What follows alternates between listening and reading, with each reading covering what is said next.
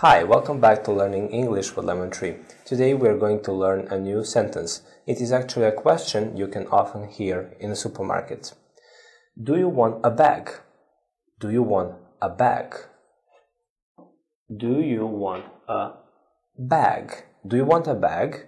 You will often be asked this question by a salesperson uh, in a supermarket, and you can guess, you can see that it is informal question. Why? Because we use this word. Do you want a bag? If it, you want to make it more formal, you will ask, would you like a bag? So this is an informal question. Thank you for watching. See you next time. Bye.